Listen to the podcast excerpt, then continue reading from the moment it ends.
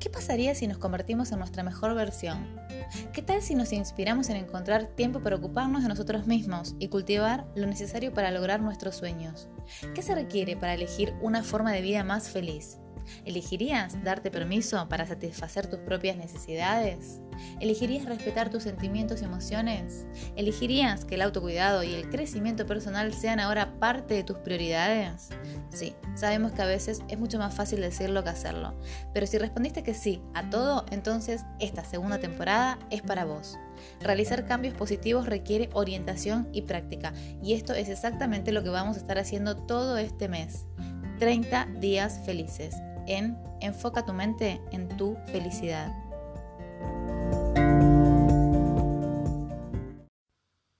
Día 11 en 30 días felices. Y hoy quiero que pensemos sobre cocinar nuestra felicidad y cuál sería la receta de cada uno. Pero antes te quería contar que en su libro Despertando el gigante interior, Anthony Robbins menciona una entrevista que le hicieron al actor Sylvester Stallone en la que le preguntaban sobre una frase en particular de la película Rocky. En esta escena el protagonista dice, Dios no me dio mucho cerebro, entonces tuve que aprender a utilizar mis puños.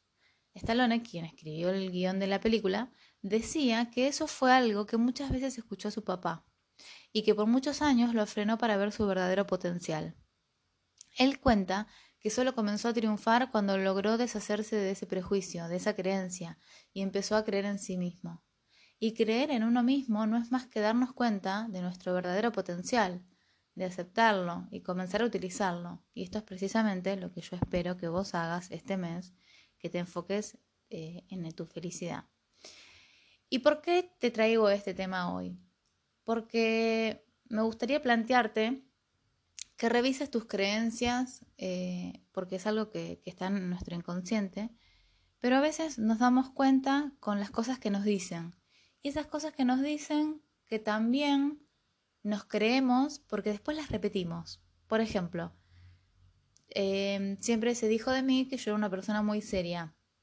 Seria como mi papá. Claro, cuando la gente después me decía, ¿por qué sos tan seria? Yo contestaba, y es que soy muy seria porque salía de mi papá. Pero no es en chiste esto que digo. yo lo creía porque en mi vida cotidiana siempre fui, o la mayoría de mi vida siempre fui muy seria. Claro que no venimos de repollos y yo copié esta conducta de mi papá, pero el hecho de que yo la estuviera diciendo como justificando o argumentando cuando alguien me decía algo, alimentaba mi creencia de que yo era seria y que no podía ser de otra manera. Tuvieron que pasar muchísimos años para que yo pudiera aprender a reírme de mí misma, por ejemplo.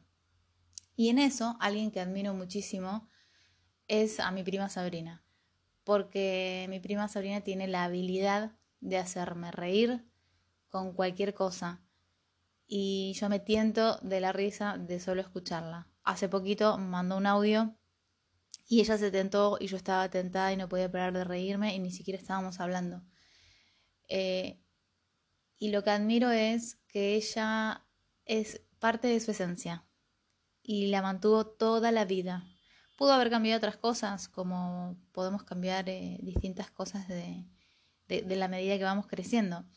Pero esa parte está intacta y me encanta. Y admiro que, mm, que la haya cuidado y que la haya expandido.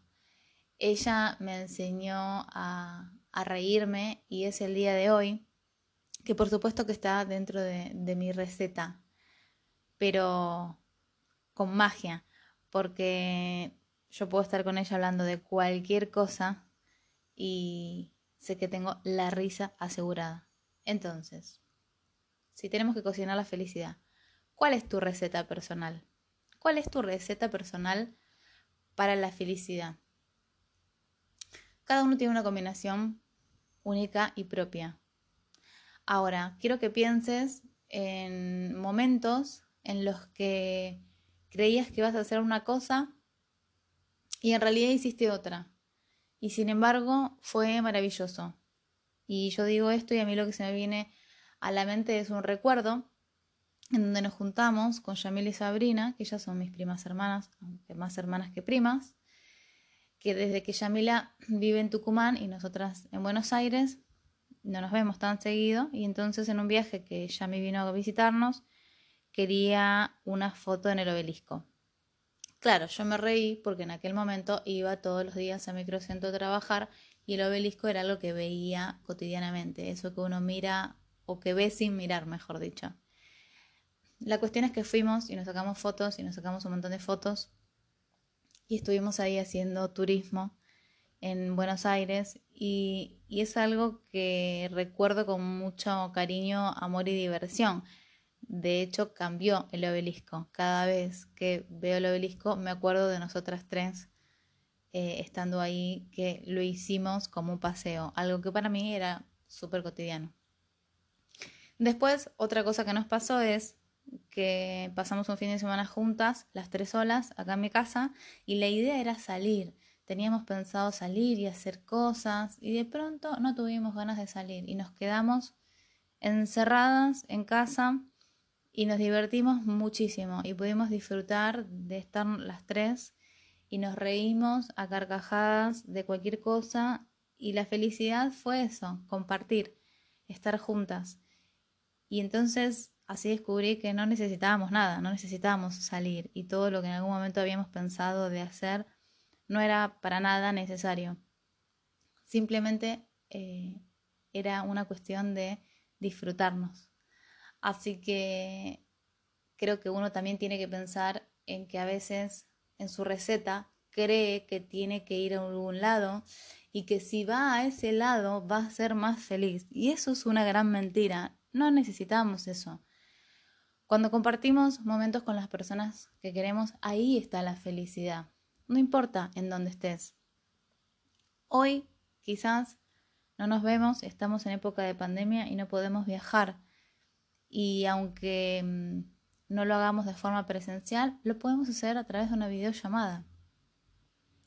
Es importante que empieces a revisar cómo está tu receta de, tu receta personal de tu felicidad. Sobre todo, primero para que la tengas en claro y segundo, para que puedas permitírtela y después te la des. Para... Algunas personas piensan que el dinero las hace felices. Pero esa es una realidad equivocada. Tener cosas bonitas es genial, claro, pero eso no es lo que realmente te hace feliz a la larga. Y pensando en la receta, en la mía, yo elijo una taza de dejar que la vida me sorprenda. Y digo esto porque a veces las personas que tenemos una personalidad o costumbres sobre organizar todo y planificar mucho, necesitamos una parte que también eh, aprendamos a dar espacio, a permitir que sucedan estas cosas de, que la vida nos sorprenda. Si nos ocupamos toda la agenda no vamos a tener tiempo para que la vida nos sorprenda. Entonces también hay que estar dispuestos y disponibles para que eso pase. Eh, en mi receta, un corazón lleno de amor y mates con Sabrina. Sí, con pandemia y todo, a mí no hay bicho que me frene de tomar mates con Sabrina porque mm, para mí la felicidad es eso. Vienen mates cargados con kilos y kilos de risas. No importa si estamos en mi casa, en su casa, o si estemos en la calle con el mate, o si estemos en la casa de mi abuela porque esté haciendo algo. No importa dónde estemos, el mate siempre viene con risas y charlas. Y esa, eso es un ingrediente fundamental en la receta de mi vida. Y a esto me refiero con que vos tengas muy en claro cuál es tu receta. Porque una vez que vos sepas cuál es tu receta, te tenés que preguntar si te la estás dando. Y si no te la estás dando, ¿por qué? Y qué hace que no puedas dártela lo más pronto posible. Entonces, la actividad del día de hoy es que pienses cuál es tu receta para que la cocines inmediatamente y yo aprovecho a mandarles un beso grande a mis primas Yamila y Sabrina, que son ingredientes fundamentales en los momentos felices de mi vida, en los pasados, en los presentes y en los futuros. La gratitud es otro ingrediente que siempre tiene que estar y si no está en tu vida, te aconsejo que la agregues. Yo siempre, siempre, siempre doy gracias a mis tíos, porque mis papás no me pudieron dar hermanos, pero gracias a mis tíos yo tengo dos hermanas maravillosas. Chicas, las quiero.